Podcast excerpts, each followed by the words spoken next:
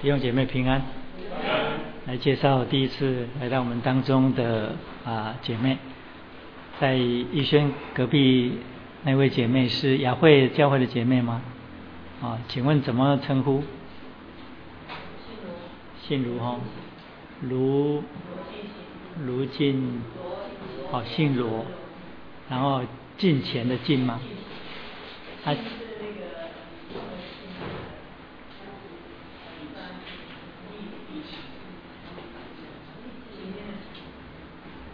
所以卢姐妹哈是雅慧教会的嘛哈，好，我们欢迎你，欢迎你。然后在雅慧右边这位主日崇拜有来到我们当中，他是第一次来我们查经班啊。我哎，原谅我已经忘记你叫什么名字，我记得你的人。哎，陈玉。陈玉品哈。好。好，陈玉品姐妹好，我们欢迎你。好，请说，请说，你还话没有讲完。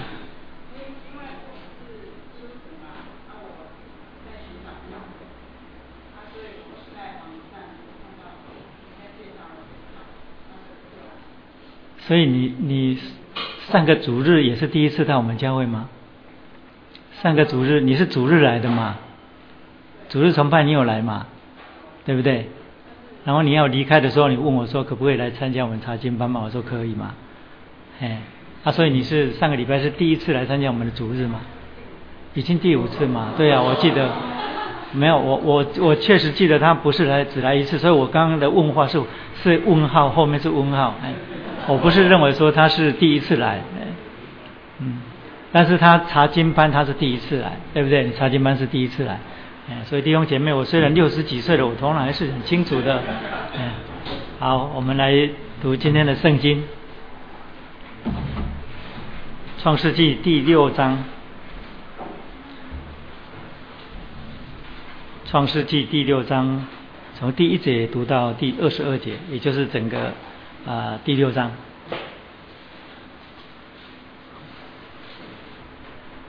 创世纪第六章，我们这是创世纪的连续查经讲台。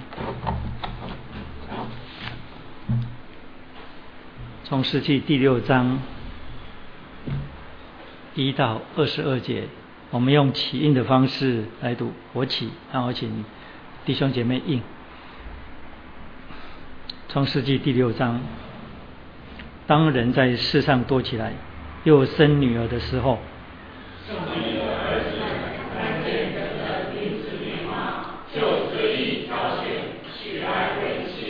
耶和华说：“人既属乎血气，我的灵就不永远住在他里面。”然而他的日子还可到一百二十年。那时候有伟人在地上，后来上帝的儿子们和人的子们交合生子，那就是上古今无有一个人。耶和华见人在地上罪恶很大，终日所思想的尽都是恶。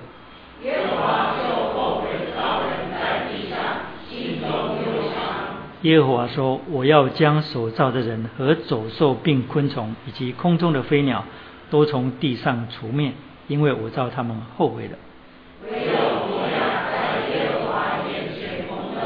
挪亚的后代记在下面。挪亚是个异人，在当时的世代是个完全人。挪亚与上帝同行。挪亚生了三个儿子，就是三班亚伯。世界在上帝面前败坏。地上满了强暴。上帝观看世界，见是败坏的，凡有血气的人在地上都败坏了行为。上帝就对挪亚说：“凡有血气的人，他的尽头已经来到，已经来到我面前，因为地上满了他们的强暴，我要把他们和地一并毁灭。”你要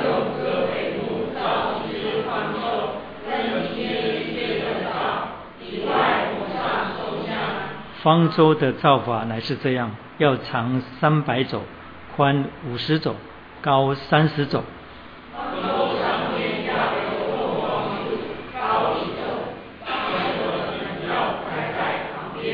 方舟要，分上中下。看呐，我要使洪水泛滥在地上，毁灭天下，凡地上有血肉、有气息的活物，无一不死。我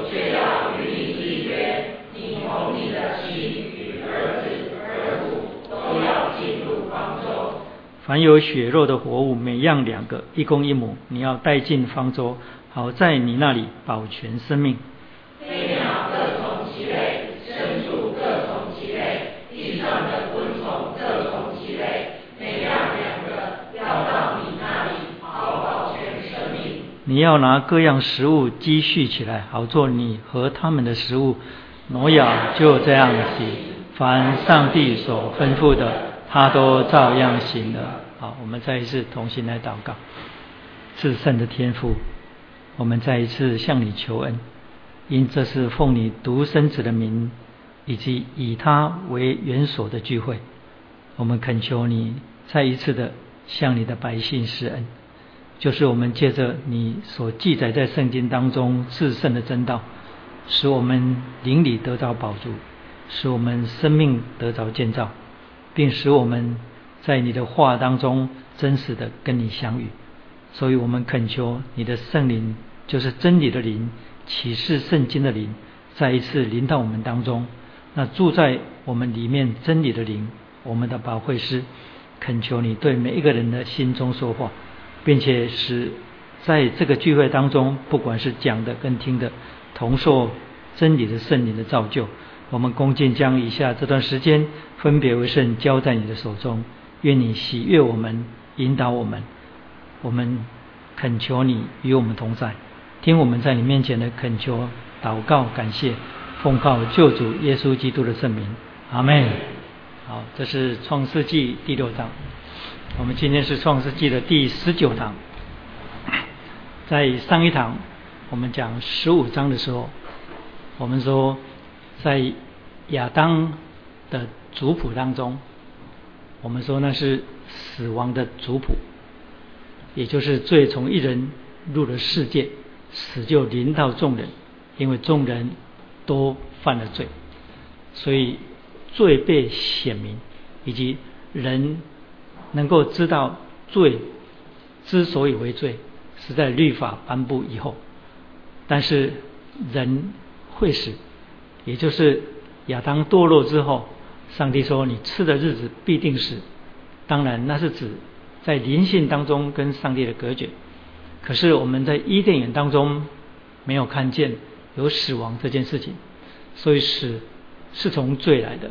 因为雅各书第一章就告诉我们，雅各书第一章讲到罪的形成以及罪的结果。所施育既怀了胎，就生出罪来；罪既长成，就生出死来。所以伊甸园里面，亚当违背了那个禁令，也就是伊甸园里面的律法。虽然上帝所说的说你吃的日子必定死，但是他吃了之后被逐出伊甸园，还活到九百多岁。但我们知道说，那在灵性上已经跟上帝隔绝了，而死亡这件事情也就因为罪结出了果子。所以在亚当的族谱当中，我们说那个族谱。是死亡的族谱，那个族谱里面虽然记载了某人活到几年，然后生儿育女又活了几年，但是最终下面那句话很重要，而不是他活了多久重要，而是就死的就死的就死的。但是整个死亡的族谱当中有两个人啊，有两个人是这个族谱当中刻意。要凸显出来的一个就是以诺，所以以诺与上帝同行三百年，然后他没有经过死亡，他是被提的。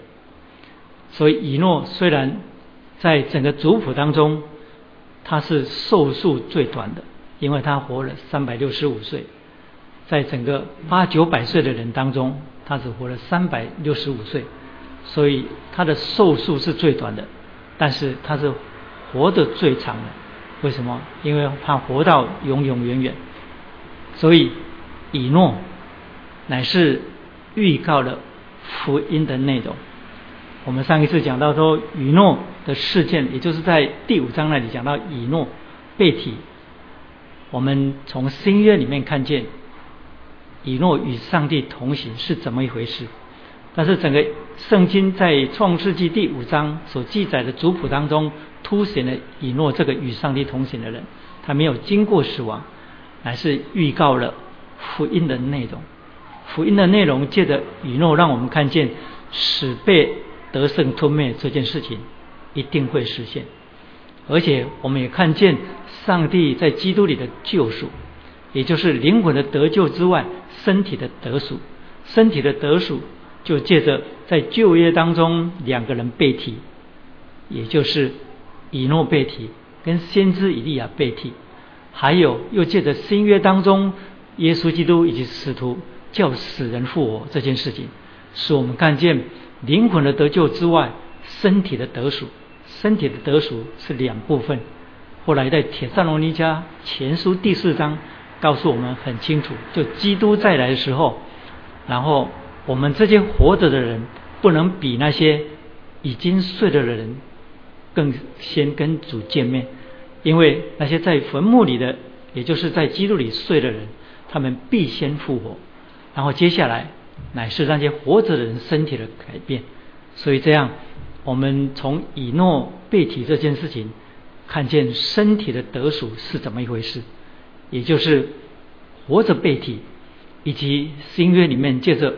叫死人复活，看见死在基督里睡的人也要复活，所以这样我们就说旧约创世纪里面充满了福音的预表、预告以及预言，所以我们一路从第一章一直看下来，所以在第五章那里我们说以诺乃是福音内容的预告，这个福音内容指的就是死要被得胜吞灭，而且。人没有经过死亡，要被要被提，还有就是人要复活，这整个就是身体的得赎，不是只有灵魂得救而已，还有身体的得赎。因为一个全备的福音，包括了这两大部分，这两大部分就是灵魂的得救跟身体的得赎。当然，我说两大部分，这中间还有一部分，就是我们活在这地上。叫做生活的得胜，这样一个全备的福音，灵魂的得救，生活的得胜，跟身体的得赎，是上帝在耶稣基督里一定要成全的。所以这样我们说，以诺乃是福音内容的预告。然后在第十章呃第五章的最后就讲到挪亚的出生，所以挪亚乃是福音事件的预表。我刚刚讲到，以诺是福音内容的预告，而挪亚乃是福音性质的预表。所以，整个创世纪第五章接下来就是要连接到接下来洪水的事件。所以第六章跟第五章，如果不是分章节的话，其实是连在一起的。也就是说，它有很强的关联性意义。其实圣经每一卷跟每一卷，还有每一章跟每一章，还有每一节跟其他圣经每另外一卷当中的章节，都有很强的关联性的意义。关联性的意义是就是里面有一贯的宗旨，也就是整个启示有一个中心，就是基督做中心，还有上帝在基督里所要成全整个伟大计划的工程，所以。圣经不是字典，字典每一个字都有解释，每一个词都有解释，但是每一个词跟每一个词，还有每一页跟每一页之间没有关联，那是字典。但是圣经不是，圣经是一个整体性的启示，里面的中心信息很清楚，所以是这里一句那里一句。这是以赛亚书里面，上帝借着先知以赛亚说的，也就是上帝是律上加律，命上加命。这里一句，那里一句，没有一句不带着伴偶。意思就是说，重要的真理在圣经里面不会只有在一处的经文当中出现。这就是基督徒，你读圣经要全面的读，你听圣经，你了解圣经，你必须从整个结构性去了解。这就是为什么讲台或者是圣经在传讲的时候，重要的是什么呢？重要的不是说这个字希腊文是什么意思，然后这个词希腊文是什么意思，这个不是，这个变成字典。嗯，不是说这种方法在讲道当中不可用，一定也是要用到。但是重要的是什么呢？重要的是那整体的信息是什么？整体的信息是什么？这就是圣经关联性意义的重要。因为它有整体性的启示，中心是很清楚的，所以讲到不是查字典，不是查这个字是什么，那个字是什么。因为这样的话，那你就回家可以自己找工具书查就可以的。当然，在讲道当中讲信息，一定会用到说这个希腊文是什么意思，延伸出来的信息要告诉我们什么。但是圣经绝对不是让你查考字句里面。每一个字，它原文的意思是什么而已。所以整体性在整本圣经当中，在每一卷以及每一段或每一节当中，跟其他章节的关联性意义是什么？这样我们就知道说，基督徒了解圣经，或者是你去参加一个聚会，你就一定要耐着性子，不断的听，不断的听，你就会。在你属灵的生命当中，被建造成对整个上帝在基督里那伟大的救赎计划有一个很清楚的轮廓，有一个很清楚的轮廓，深深印在你的生命当中。我常常讲说，那个叫做生命被上帝的真理所塑造，这样你信心就会坚固，你就不会遇见挫折、软弱或者是不了解的事情。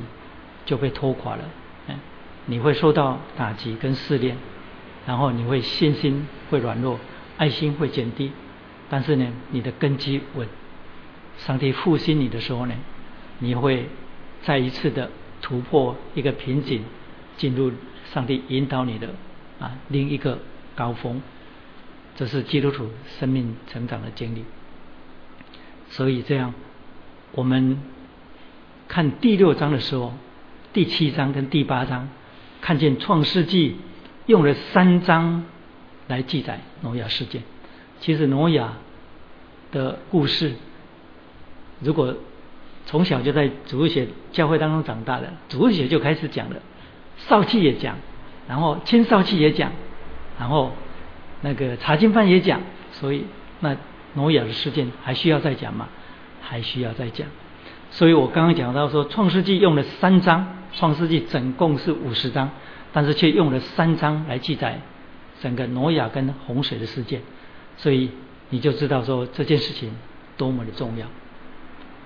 还有挪亚，也就是洪水事件，一般被归纳出被认为是传说，甚至也被拿来类比做很多在史前时代各个民族当中。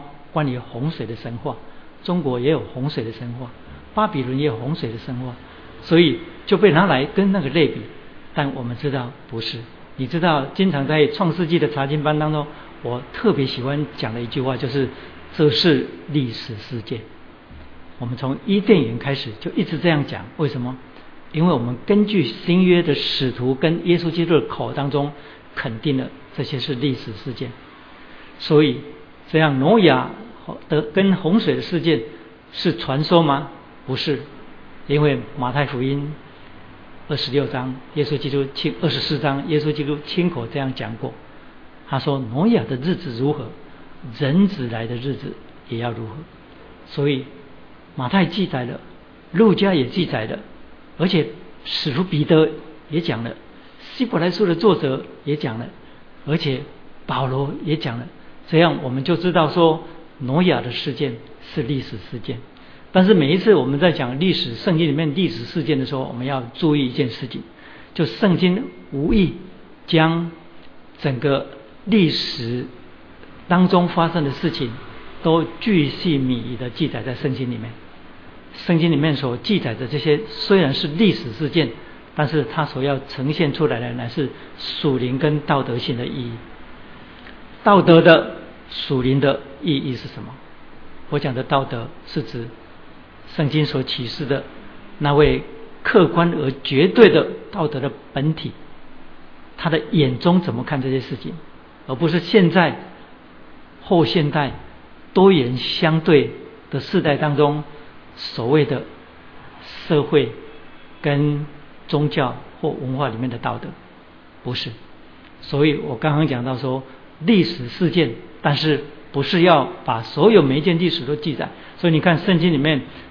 在记载很多事情，比方说族谱有跳代记录的情景，这个很清楚。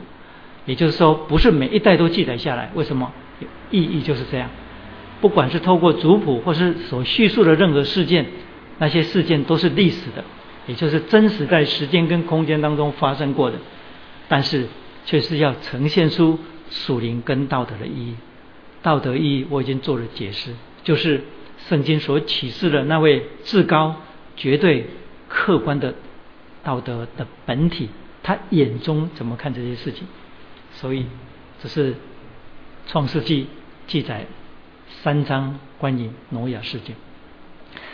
这三章挪亚的事件当中之所以重要，我可以用一句话这样讲，就是在前面，也就是第六章之前的前面，我们讲过很多伊甸园里面的福音。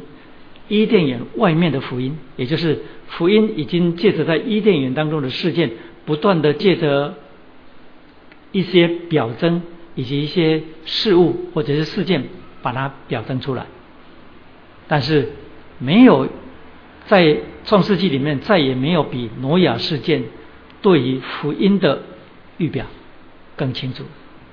我是说挪亚事件，也就是洪水事件，创世纪的六。七八章是对整个福音预表最清楚的事件，也就是对福音最清楚的预表的事件。整个这三章当中，关于挪亚以及洪水的事件，至少就跟几个我们今天在新约当中所了解的有关福音的内容。都有关系，这几个跟福音有关的内容有关系的是包括了什么？包括了关于末世论，或叫做终末论、终末末世，也跟宣教有关，也跟洗礼有关，也跟教会有关，也跟新约有关，也跟因信称义有关。也跟预定拣选有关，甚至也跟十字架有关。我再重念一遍，因为这你在注解书里面你是看不到的。我再说，我说有丰富的福音表记隐藏在创世纪六章、七章、八章关于挪亚跟洪水事件。我说有丰富的福音表记，也就是福音的预表跟记号在。创世纪第六章、第七章、第八章，在这之前，福音的预表、福音的预告都已经有了，但是没有比来到第六章这件事情更清楚的。所以在第六章、第七章、第八章里面，也就是挪亚跟洪水事件当中，包含了末世，包含了宣教，包含了洗礼，包含了教会，包含了新约。包含了因信称义，包含了预定跟拣选，甚至包含了关于十字架，总共这些都借着这三章把它预表出来。那我们会详细的把它讲明。首先，我们要从第六章当中看这二十二节当中的结构，其实是很清楚的。二十二节。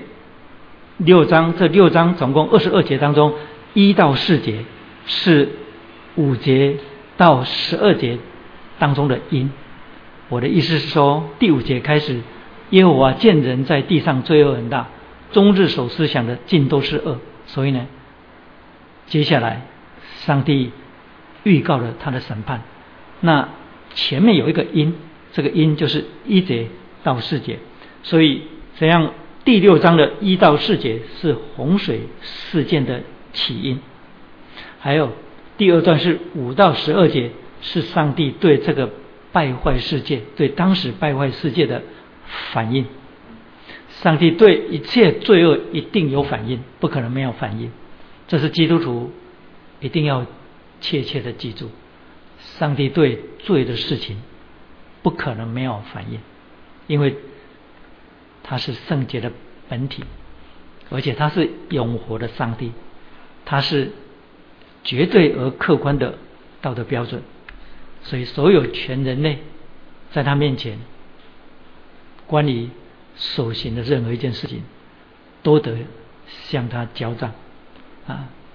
你会觉得上帝好像是一个独裁者，但是你知道吗？我看过一篇报道，讲到说非洲那些很受苦的那些基督徒，还有那些非洲，你知道非洲有一些小国家，像刚果啊，像像像乌干达啊，像？那些独裁者统治，还有里面那些军阀内斗啊，然后搞得民不聊生，真是生不如死这样的。然后有一个有一个年轻人，一个宣教士送他一本圣经，他翻到旧约约书亚记跟民数记里面，上帝怎么样审判那些罪恶的时候呢？他痛哭流涕说：“原来有这样一位。”公义审判的上帝在，他的心受到很大的安慰。他觉得他在那个国家跟他的同胞所受的那个冤屈，有一天那些加害他们的人要站在上帝的审判台面前被审判。这样，在我们这些自认为民主自由的国家，我们看圣经说：“哼，上帝怎么会这么独裁？怎么会这么霸道？”我告诉你，你不了解啊！我我们对我们对现象，我们对事情，我们只看现象，我们不看本质的。哎，我们只看现象，而现象是很容易迷惑人的眼睛的。哎，所以你你知道吗？即使在台湾，还有很多人受冤屈，然后没有办法得到公益的平反的很多人，你知道？你你可能不知道，因为你年轻。哎，你今天所有的自由民主，你能够用选票选总统跟立法委员，不是天上掉下来的。我的意思是说，这世界上有很多冤屈的事情，当法律、当社会、当司法机关都没有办法为你主持正义的时候，你你不要以为说有法律在，文明社会嘛，有法律在，所以呢，我受了不公义、不公平的对待，法律就会为我伸冤。我告诉你，法律是保护懂法律的人，法律不是保护好人。法律没有感情的，更何况那个执掌法律的啊，审判的人，啊，他本身如果是心是不正直的，啊，所以你们看过一部电影吗？我忘了那个叫什么电影，日本片啊，在讲一个警察，在讲一个警察啊，经常进出。我看到日本法院，日本法院那个。外面有一个雕像，然后有一个人蒙着眼睛拿着一个秤。你你看过那个像吗？法院的外面有个雕像，然后一个一个立立像，然后那个人是蒙着眼睛，然后拿着一个秤，就是那个两边哈衡量轻重那，那是什么意思？你知道吗？那个意思是说没有偏见，然后心理正直，按公平正义来衡量事情。那是理想啊！我告诉你，现实社会里面啊，法官的眼睛有时候看的是这个哈，我不知道了，我我不知道啊。但是我要告诉你，当然也有公正的法官。可是我要告诉你，就是说，这世界上，你如果你认为说法律可以还你公平，然后可以使你可以替你伸冤啊，那你会太乐观了。因为我刚刚讲，法律是保护懂法律的人，法律不是保护好人。所以，你想，有一种人受了冤屈，一辈子没有办法讨回公道的那种人，我告诉你，一个审判者的至高公义、绝对的审判者的存在，这个不是人想出来的，这是非常非常必要的。给那些人，如果那些人知道有一个这么一个创造主，有这么一位审判的主，他的心会得多大的安慰？啊，你知道吗？你有没有那种事？我不知道。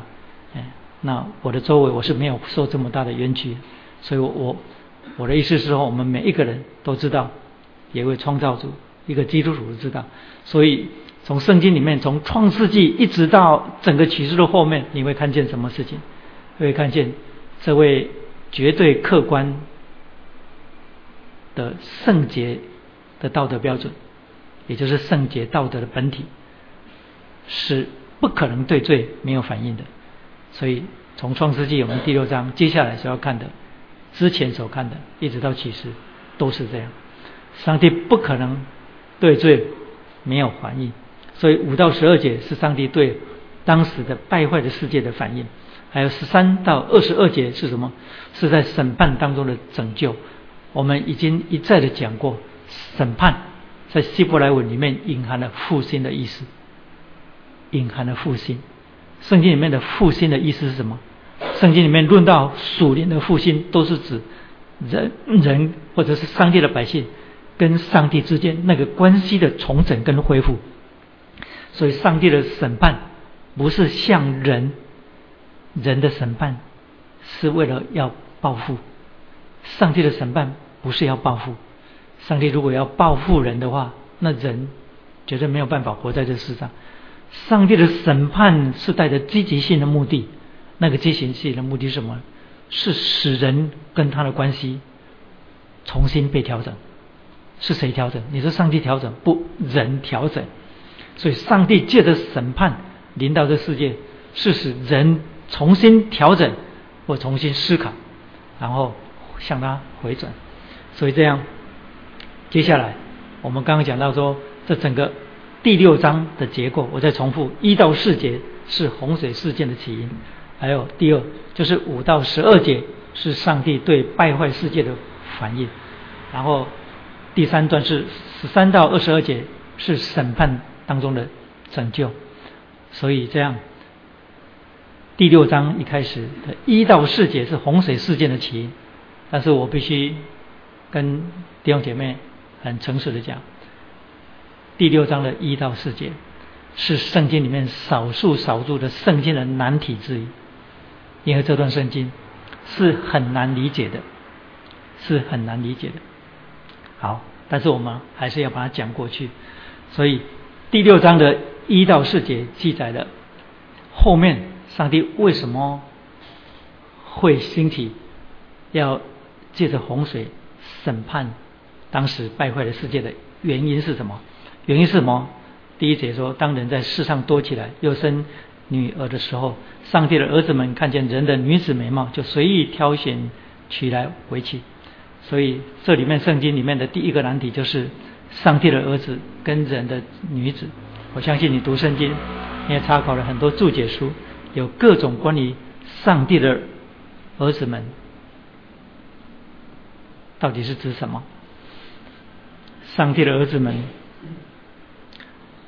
如果我们从圣经里面看，被称为上帝的儿子们，当然我们会看见说，有君王，或者是民间的领袖，或者是属灵的领袖，曾经被称为上帝的儿子们。比方说，沙摩尔下。沙摩尔记下第七章第十四节那里讲到，当所罗门啊没有对不起是大卫，大卫立定志向要生耶耶和华上帝建殿的时候，上帝不许他建殿，然后上帝却与他立约，所以那是很有名的大卫之约。他讲到上帝讲到说要让他的儿子，然后将来被兴起坐在他的宝座上。上帝在沙漠记下第七章第十四节里面，他是这样讲的：他说，我要当他的父，他要做我的儿子。然后他若犯了罪，我必管教他，像父亲管教儿子一样。所以那里指的是所罗门王。所以那里提到。所罗门王，上帝称他为儿子。不但是这样，诗篇第八十二篇整篇里面也提到，提到什么？提到在旧约当中有权审判民中的纠纷跟是非的人，也就是我们现在所讲的法官，这些高居审判宝座人，圣经里面也称他们为上帝的儿子。所以在诗篇第八十二篇第八节、第六节那里有一节圣经说：“岂不知你们是神？”然后啊，对不起，来我们翻这里圣经好了，诗篇第八十二篇。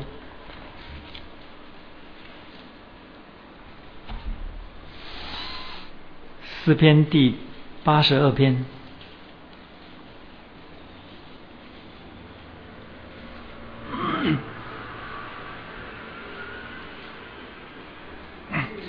诗篇八十二篇 第六节，一起念来。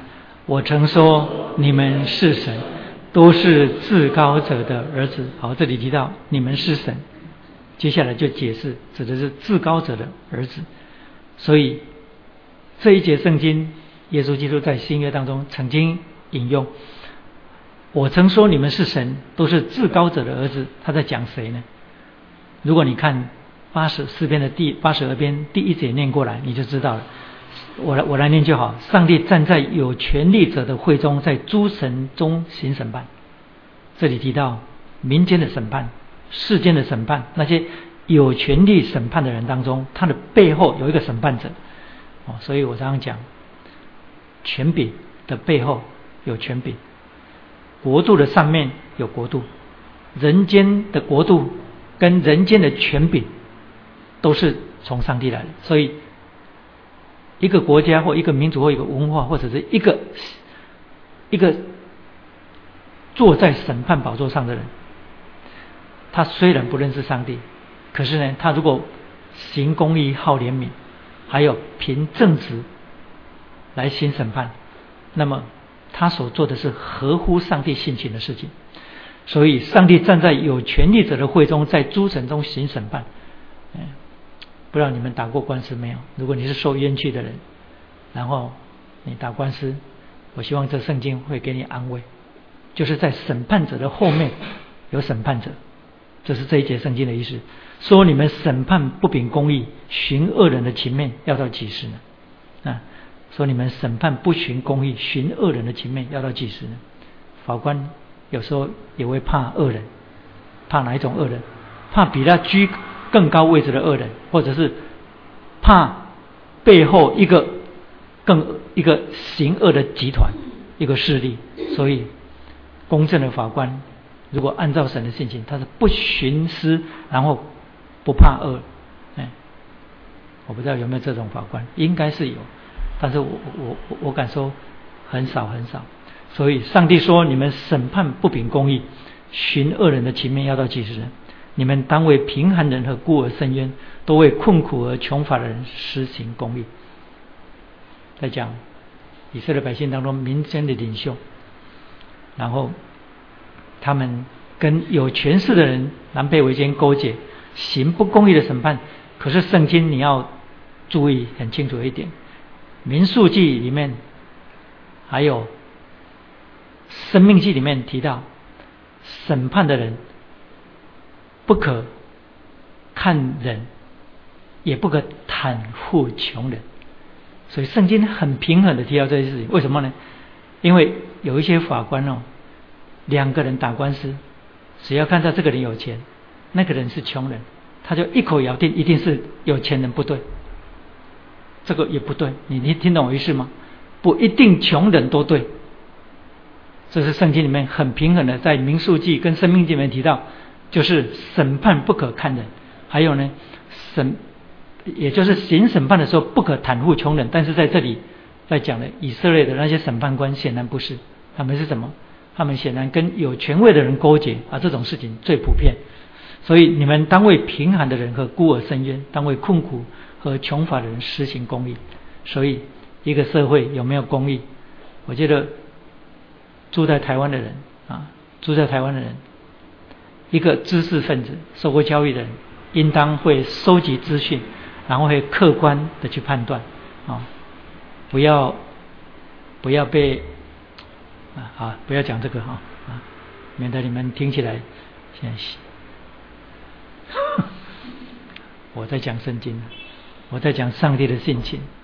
一个没有公义的社会，一个没有公义作为的政府啊，那是很糟糕的事情。我不是在讲政治，政治是可以讲的，不是不可以讲。啊，第三，你们当为贫寒人和孤儿伸冤，当为困苦和穷乏人施行公义。第四，当保护贫寒和穷乏人，救他们脱离恶人的手。第五，你们人不知道也不明白，在黑暗中走来走去，地的根基都摇动了。第六节才说，我曾说你们是神，都是至高者的儿子。第七，然而你们要死，与世人一样，要扑倒，像王子当中的一位。第八节是写诗的诗人，他起来的祷告：上帝啊！求你起来审判世界，因为你要得万邦为业。所以，这位写诗的人，他很清楚上帝的性情是什么。所以，这样圣经里面很清楚的提到，君王曾经被称为上帝的儿子，还有那些执掌审判权柄的被称为上帝的儿子。所以在希腊文的七十四译本里面，也就是旧约的七十四译本里面。把刚才那段圣经是这样翻译的，他说：“神的儿子们，把它翻译成首领跟掌权者的儿子们。”所以有人就说，这里所提到的那些看见人的女子美貌，随意挑选来娶来为妻的这些神的儿子们，指的就是那些执掌权柄的或是君王的儿子。但是这样的说法有一个。这样对圣经的了解有一个不周全的地方，就是那这样那个时候已经有国度了吗？我们知道那个时候还没有所谓的国度，因为国的形成是在比较后面，也就是在巴别塔的事件那一段时间才形成的。所以这是第一种关于上帝的儿子们是什么的说法，还有第二种。就是关于上帝儿子，有人说那是天使哦，这一部分注解书里面最多的。所以上帝的儿子们是天使，是灵界的天使，而且是灵界当中堕落的天使。那这个也有一些圣经的根据，也就是说圣经里面是不是曾经把天使称为上帝的儿子呢？有，最多的是在约伯记里面，约伯记的第一章的第六节，神的众子来到上帝。的面前有没有？还有约伯记的第二章啊，对不起，第一章的第六节跟第二章的第一节，上帝的众子，我我不是讲给不要别忘过，别别把长在种子，哎，我是讲众儿子，上帝的众子啊，来到上帝的面前有没有？所以你读约伯记你就知道，那些是指天使。所以有人说这是天使，那天使堕落的天使，然后。娶地上的女子为妻，可是这样的说法，我们知道说也不是很周全。为什么呢？因为耶稣基督在马太福音跟路加福音里面都曾经讲到说，天使在天上也是不娶也不嫁，天使并没有性别。所以耶稣在论道复活的时候，他说：“岂不知人复活之后像天上的使者一样？”不嫁也不娶吗？所以天使并没有性别。可是又有人针对这个疑问，又补充了解释，说那些天使是堕落之后在地上的天使，因为耶稣基督讲的时候是天上的天使，而且是未曾堕落的天使，所以就有人延伸解释说，这些神的儿子们乃是堕落的天使，而且是附在人的身上。那这样的话，就变成天使的灵附在人的身上，而这些解释可以让你参考。就是有一种说法说，神的儿子是天使。那你说，长老你是相信哪一种？前面两种我都认为不周全啊。第三种，就是你从创世纪第四章延伸过来，也就是该隐的后代跟赛特的后代当中，我们看见在堕落之后。上帝在亚当的后代当中，显然有了分别，也就是上帝保守了亚伯跟赛特的后代当中，这一个族系被称为近前的后裔，是很清楚的，一直延伸到亚伯拉罕出来。然后该隐的后裔，也就是继续在罪当中，然后延伸在罪当中，一直到巴别塔事件，整个让我们看见上帝在亚当的后代当中保守了一些人，所以这样我们在上一堂的时候，我们就讲到自主跟分别，也就是堕落之后，该隐代表了所有离开上帝的人的人性，想要在德性跟灵性上自主。但是上帝却在亚伯跟赛特以及整个接下来的整个族系当中呢，保守了一些近前的人。所以上帝的儿子有解释说，那是指赛特的后裔当中这一条这整个的族系当中蒙保守的近前的后裔。那人的女子指的乃是该隐的后代当中那些渐渐在罪当中。忘记上帝的人，所以这是第三种解释。来，这第三种说法也不是全无缺点，也不是全无，也不是能够全然解释圣经。我在还没有养成看注解书之前，我记得我刚信主不久，我读圣经的时候，我就是这个观点在了解这段圣经，我就是刚刚讲的第三种观点。那今天你如果问我，我认为三种说法都不完全，我会认为第三种就是乃是赛特整个族系当中被保守的近前的后裔，跟该隐的后代当中的结合，这个比较接近圣经。可是呢，不管你怎么解释，我举的是三种在注解书当中都会出现的解释，没有一种是可以解释的完全。所以我刚刚有提到。这是圣经里面的难题之一，因为我们不明白所谓上帝的儿子跟人的女子，但是呢，我自己个人我是倾向是第三点，也就是说，我认为这是赛特整个后裔蒙保守的近前的后裔，这些后裔后来就没有在赛特跟以及亚伯那种近前。后来就跟该隐的后代当中产生了联婚，这些联婚衍生出来的就是世界的败坏。为什么？因为这跟后面新约圣经里面讲到信与不信的不要同父异母的真理是相吻合的，而且跟整个圣经上帝的选民应当有分别，也就是应当跟世界。应当跟世俗有分别，这整个的圣经的启示是相吻合。但是不管怎么样，这全部都是圣经的难点。所以我刚刚有讲了这些历史事件当中，当时发生的时间、空间，圣经并没有记载的很清楚。重要的是要呈现整个六七八章它的属灵跟道德性的意义是什么。所以一到四节当中。讲到这一种不正常的结合，也就是没有分别的结合时候呢，为什么会是罪会是那么大，引起全面的败坏？在圣经里面所用的字句当中，脱落的这当中的意义。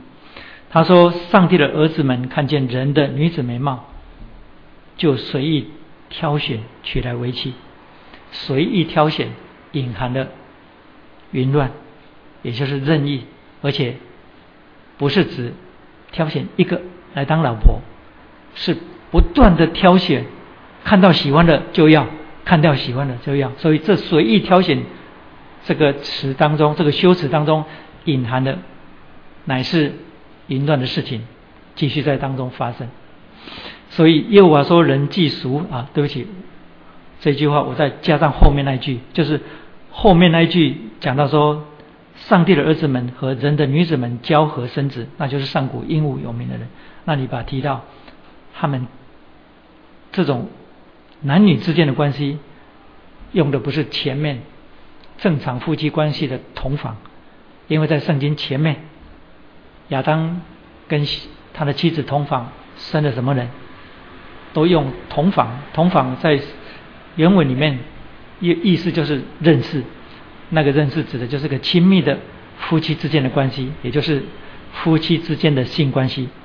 但是在这里不是用那样的字，它用的是什么？交合，所以用的是隐含的，这当中男女之间的行为是淫乱，所以我们可以从后来圣经当中以及历史当中看见，只要上帝的选民跟着世界一起走，我们会看见上帝的审判立刻来到。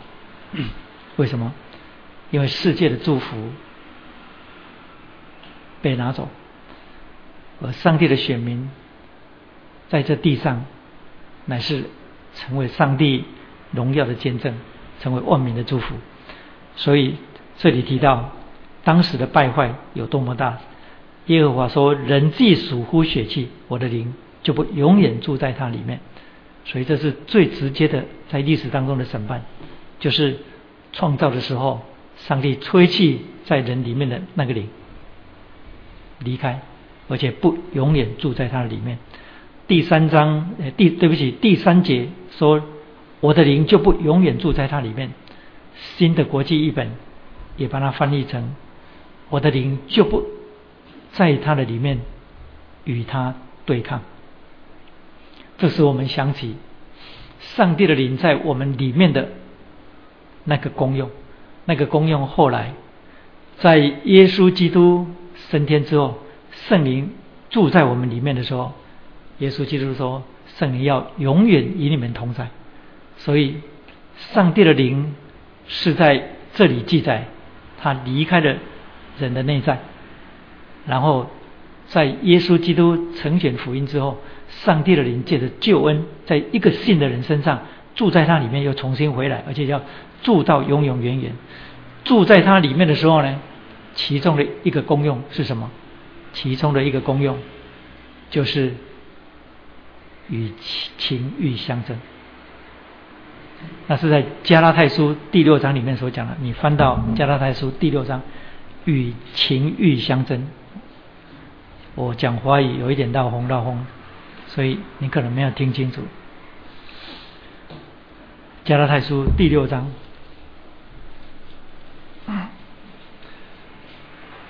加拉太书第六章这里可以让你了解一下刚才创世纪第六章第三节所说的：“我的灵就不永远与他对抗。”我们的和合本是：“我的灵。”就不永远住在它里面。加拉太书第六章，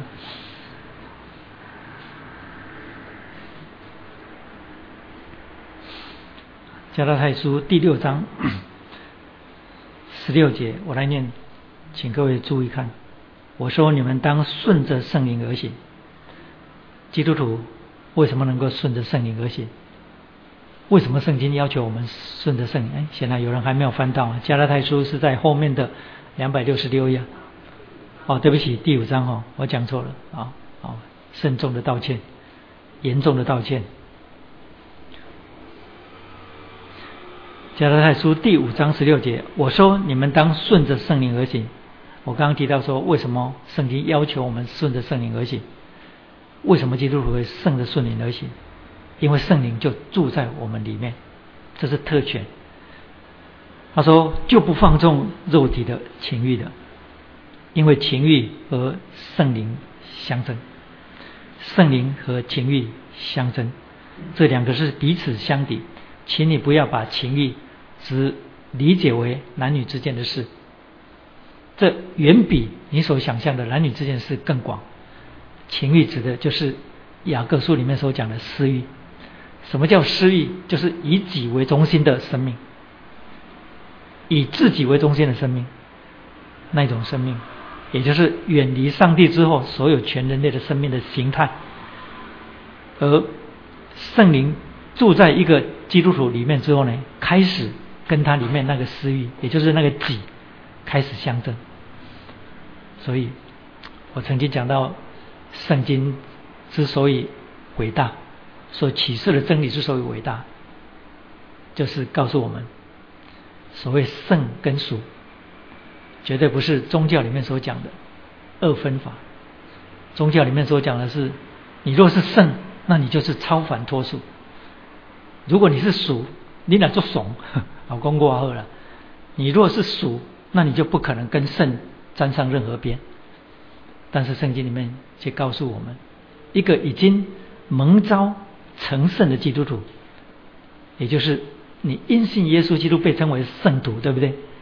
圣徒可不是像那个啊德列沙修尼啊，或者是像像那个天主教那些伟大的那些有伟大有伟大德行的那些那些人叫圣徒。圣徒是指每一个基督徒都叫做圣徒。圣徒的意思就是圣洁的人。什么叫圣洁的人？圣洁的人是指罪人，因耶稣基督的救恩、宝血的洗净、圣灵重生他，他受洗加入了教会，悔改归向上帝。这种人，你今天受洗，你就被称为圣徒。所以保罗写信给。每一个教会的时候，都称他们为圣徒。圣徒就是在基督里有忠心的人。啊，我不要解解释更清楚了。好，所以这些人都是圣徒。可是，一个已经蒙召分别属于上帝的圣徒，圣灵住在他里面的时候，并没有用他的全能。我说，圣灵是神自己。的第三个位格，圣灵是神，全能的圣灵没有用他的能力立刻把你的私欲一脚把你踢出去，他没有这样做，他把你的跟我的私欲继续留着，继续留着做什么？在里面跟你相争，这个帮助你理解刚才创世纪第三章那里说人既属血气，我的灵就不永远住在它里面的。那里新的翻译本译作直译译作，我的灵就不永远跟他相抗争。你知道我们今天我们活着的这个人这个己，跟创世纪第六章那里所记载的那些人的己，其实是一模一样的，都是在亚当里的人。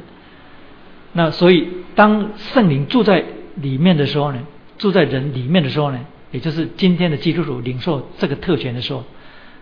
圣灵住在他里面的一个恩典之一，上帝对他施恩典之一，就是不会任着他的那个己继续的成长跟壮大。我上一堂还是上上一堂，我曾经讲过，我们那个己，你已经没有办法分辨，那个那个己哦，已经像一棵老树一样哦，那个根已经串得很深，盘根错节的紧紧的抓住人性里面那个泥土，你完全没有办法。你对他奈何不了，但圣灵住进去之后呢？上帝的首先的恩惠之一是什么呢？就是圣灵开始对付那个己，圣灵对付那个己，就对付我里面那个私欲那个己。所以这里记载说，圣灵跟情欲相争。你如果是宗教徒，你看不懂这些声音文，你真的不了解这个。哎，但是明白真理的人知道是怎么一回事。所以圣灵并没有把你的己。然后一刀把你砍掉，让你完全就死掉，这样不？所以圣徒成圣的过程哦，是充满了征战的过程。为什么？为了要塑造一个有血有肉的圣徒。将来我在天上看到你，跟你在天上看到我啊，那完全不一样。你真正看到的就是吴某某，上帝造他原来的那个样子，那个叫做真我，不是心理学的真我。那个才是真正上帝形象样式的我，你们每一个人都是，所以呢，你们现在看起来都已经很可爱了。你们将来在天上，那个不是只有可爱，还带着荣光，真的就是荣光。所以圣灵跟情欲相争，是我们完全没有办法明白的。因为为什么上帝把圣灵施在人里面呢？那那为什么他还吝啬，就把他赶出去就好了？啊，不，继续留着情欲在里面征战。为什么？接下来就告诉我们那个为什么。说第十八节，但你们若被圣灵引导，就不在律法底下。情欲的事都是显而易见的。接下来，其实这一段我已经讲过了。如果你听过了，请再冒犯你一次，我再讲一遍。所以，情欲的事都是显而易见的。接下来就列举了十五种关于情欲的事情，就是奸淫、污秽、邪荡、拜偶像、邪术。仇恨、增进、记恨、恼怒、结党、纷争、异端、嫉妒、醉酒、谎言等类。我告诉你，这十五种被称为情欲的事情，其实在今天全部都不算跟罪有关，因为都没有犯到呃六法全书的哪一条。如果是成年人，在有一些国家，男女之间的事情啊，当然我们台湾还有什么妨碍风化那一种事情啊？其实，在很多国家，很多国家，男女之间的事情，只要是成人，那个司法机关不会去管他这些事情。无畏邪荡，我已经我以前曾经讲过，说这十五种关于情欲的事情，除了前面第一样，在有些国家还被看作跟法律有抵触之外呢，几乎没有一样是跟法律有抵触的。所以你不能说一个人。污秽或邪荡，邪荡就是行为放荡那一列的哈。你不能说一个人心里对人有仇恨，说他犯了哪一条罪。你不能说这个人一天到晚说爱别人看一眼，哦，增进，嗯，就是现代人所讲的很有出息，嗯，你不能说那个是罪，你也不能说恼恼怒是罪，你也不能说他结党是罪，你也不能说。他喜欢跟人有纷争是罪，你也不能说异端是罪，嫉妒那就更不用说了，不说出来没有人知道。醉酒、荒宴，就是吃大餐了，生活太好舍一点啊，你不能说这些是罪，对不对？但是圣灵住在你里面的时候呢，使这些被看作理所当然的事情。我说这十五种关于情欲的罪，在一个。没有信主的人，没有圣灵住在里面的人，对他们来讲都是理所当然，都是理所当然，使这些理所当然的事情变成显而易见。显而易见就是什么？就是你被圣灵所管理的良心对这些事情敏感。我再重讲，被圣灵所管理的良心对这些事情敏感。其实我老实告诉你。我我经常哦，有时候如果经常被请客，以前做生意的时候，常常常常出差，然后饭店里面的早午晚餐都非常的丰富。午餐当然不在饭店里面吃的，早餐我那早餐真的是很想从早上一直吃到中午。那晚餐就更不用讲了，一两天之后，我心里那个罪恶感就出来了。哎因为我们是基督徒，我们知道说这样吃不但对身体没有好处，而且会得罪上帝。嗯，我有一次，那一次我记得很很清楚，是嘉靖那一次在美国，所以他跟我一起去，然后去那个圣地亚哥一个客户吃饭，他在一家西餐厅。我没有想到说他们吃的牛排，美国人吃的牛排三十几盎司的这么大一块叫出来的，我们都吓吓呆，哎，结果连美国人他们自己也吃不完，哎。但是他们是这样吃的，所以可乐最大杯，所以美国很多东西都是大的，很大一杯哦，然后爆米花这么高的，什么都是很大，他们是这样吃的，这些。不认识上帝的人，他们这种生活，他们是其实是其实是理所当然的，所以就会产生一种叫做叫做 couch potato，是不是？就是越来越胖，越来越胖，因为坐在沙发上不断的吃 零，然后一边看就一边吃一边吃，吃到就像 potato 一样，身材是圆的这样，所以就变成了一种这种生活。基督徒，我不相信，如果你每天过这种生活，假设你很有钱，你每天过这种生活，每天吃香喝辣，而且都吃大餐，你的身体就算你承受得了，你的良心也承受不了。所以我用刚才加拉太书第六章那里第五章那一段，让你明白，就是圣灵在第六章创世纪第六章离开那些有血气的人，上帝说。我的灵不再住在他们里面，然后同样的讲章节被翻译成“我的灵不再在它里面与它相抗”。我们从加拉太书里面知道，原来上帝的灵如果住在我们里面，不随我们的己意而行，常常使我们心里失去平安。我常常讲到说，我们基督徒如果你失去平安，心里失去平安，那就是圣灵在担忧你的缺据。圣灵不会生气，因为我没有在圣经里面看不到有圣灵发怒这种事情。圣灵不会生气，但圣灵会为你担忧。圣灵为基督徒担忧的缺据是什么呢？就是你心里忽然间失去平安啊！我记得上帝呼召我全时间的那段那九年那个时间啊，我最清楚这种事情。当那个感动来，不管是借着事件，或借着早上灵修，或借着很多我遇到的事情，那个感动临临到我，或者是有时候是借着在教会当中的侍奉，然后提醒我。不管是用任何方式感动我，然后我有力量在上帝的面前立志，就好像现在一样，说主啊，我在你面前立志，我知道你的心意是要我全时间来服是你，我决定跟所有的我的事业全部都切割干净。那个时候我还有事业，台湾还有公司，温哥华也有一个公司。